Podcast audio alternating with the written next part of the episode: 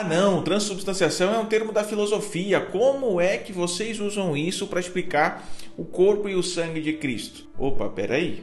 Você crê na Santíssima Trindade? Uma natureza, três pessoas?